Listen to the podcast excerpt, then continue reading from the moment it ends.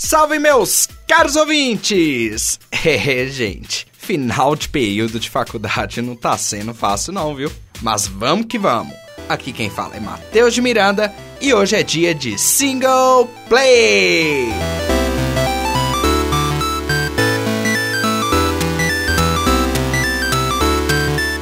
Vocês já devem ter percebido que eu sou fanático por games de ambientação pesada. Se tiver demônios, então pra mim é um prato cheio. Por isso, hoje vamos falar de um clássico de Super Nintendo, Demon's Crest.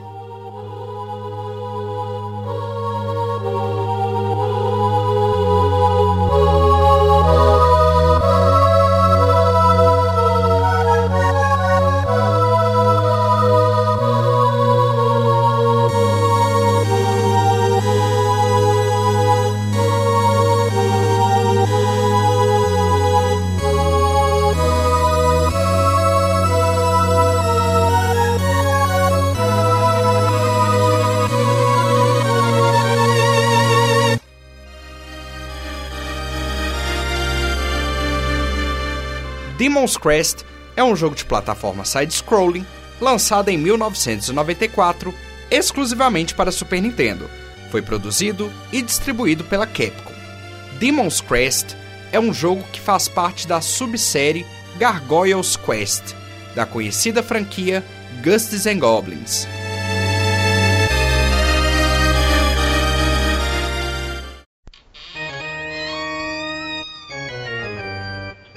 Dez mil anos sugando sangue, diversas vezes campeão com o maior vampiro do ano.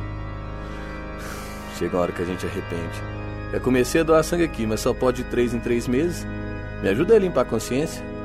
Tô pensando até em tomar um bronze, dormir numa cama normal, comer um cereal sem aveia, entendeu? Veia, vampiro. Ah, doa sangue lá. Amar é simples como mudar de opinião. Doe sangue. Para mais informações, acesse www.amaresimples.com.br.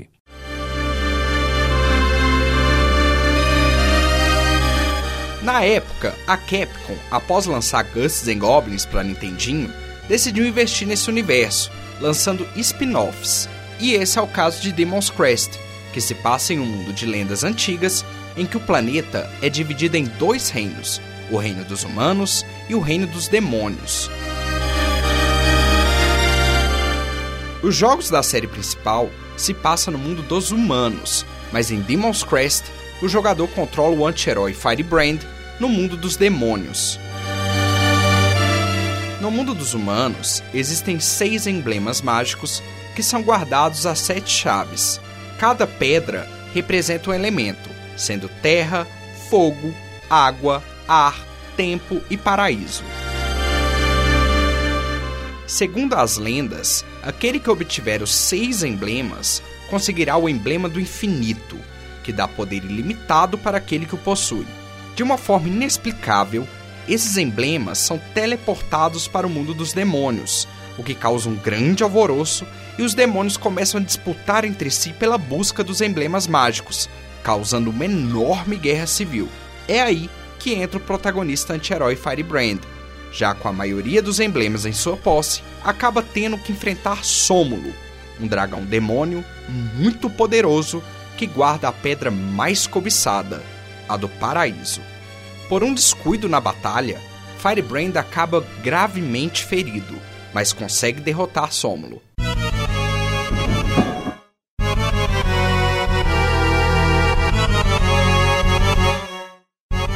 O arqui-inimigo de Firebrand Phalanx, acaba aproveitando da fraqueza do nosso anti-herói e rouba todos os emblemas que ele havia coletado até então. Alguns anos se passaram e Phalanx, em seu plano desconhecido, resolve entregar um pedaço do emblema do fogo a Firebrand e o envia para o antigo Coliseu, onde o mesmo enfrentou Sômulo há anos atrás. E lá encontra o mesmo dragão revivido e zumbificado.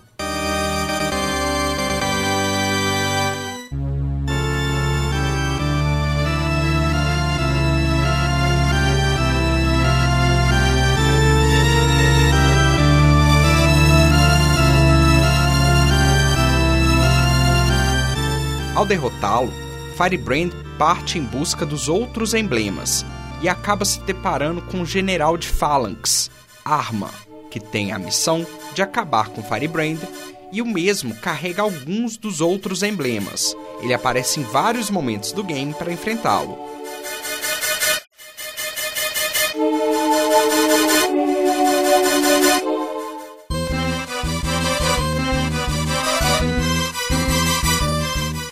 Antes de mais nada, Demon's Crest, como era de costume dos jogos da Capcom na época, é um game extremamente difícil.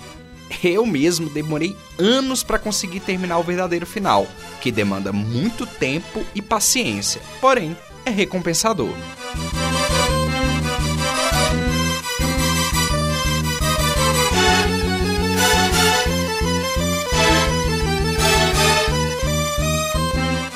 Como disse, Demon's Crest é um game de plataforma em side-scrolling com alguns elementos de RPG. Firebrand, em sua forma original, pode voar e atirar pequenas bolas de fogo. O game não possui muitas fases, mas há uma quantidade considerável de segredos em cada uma, que revelam áreas secretas que são essenciais para conseguir chegar ao final verdadeiro do game e enfrentar o quase impossível Dark Demon.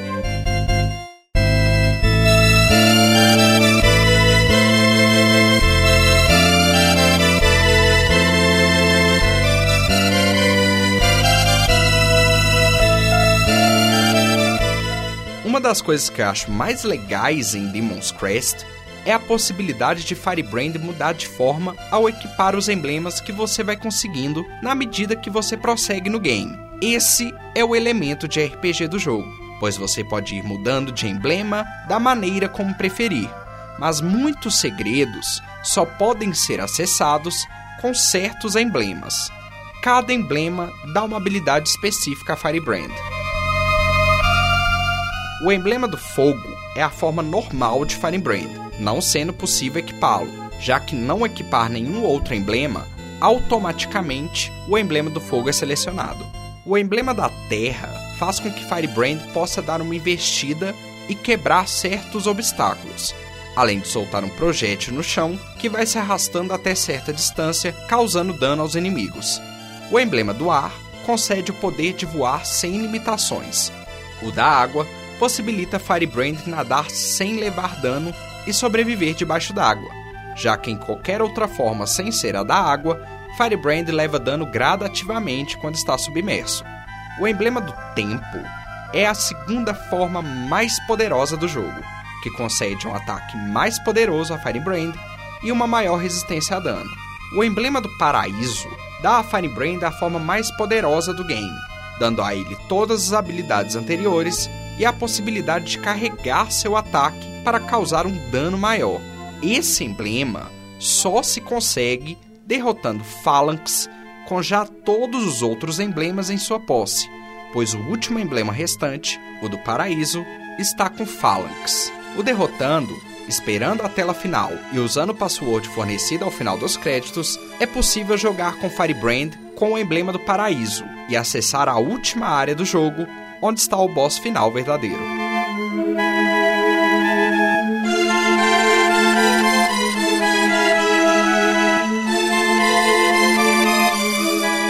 Os cenários de Demon's Crest, na sua maioria, são ruínas do que um dia foi uma civilização demoníaca que foi destruída por conta da guerra civil causada pelos seis emblemas. Como disse, são poucas fases, porém cada uma delas com um level design impecável, com muitos detalhes sombrios que incentivam a exploração, são repletas de segredos e sendo algumas delas uma cidade destruída, uma floresta e uma caverna aquática.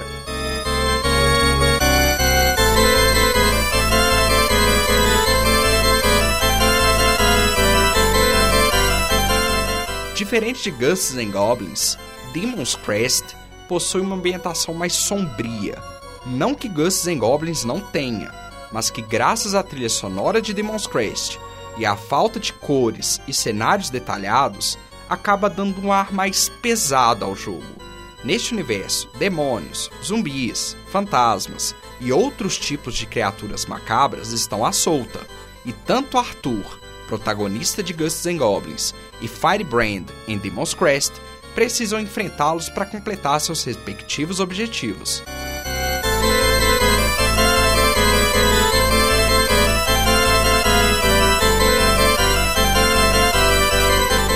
Ah, só um adendo. Falando em Ghosts and Goblins, esse sim é um game que beira o impossível. Não tive capacidade para terminá-lo devido à sua alta dificuldade. E ainda tem gente que fala que Dark Souls é difícil. Quem sabe um dia, se eu conseguir terminá-lo, eu faço um podcast sobre. Mas acho que isso vai demorar.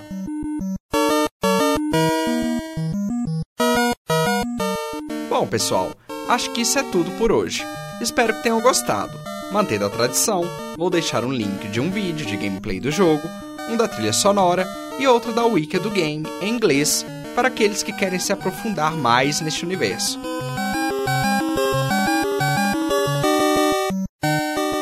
Agradeço imensamente por terem escutado mais esse programa e espero vocês na próxima edição do Single Play!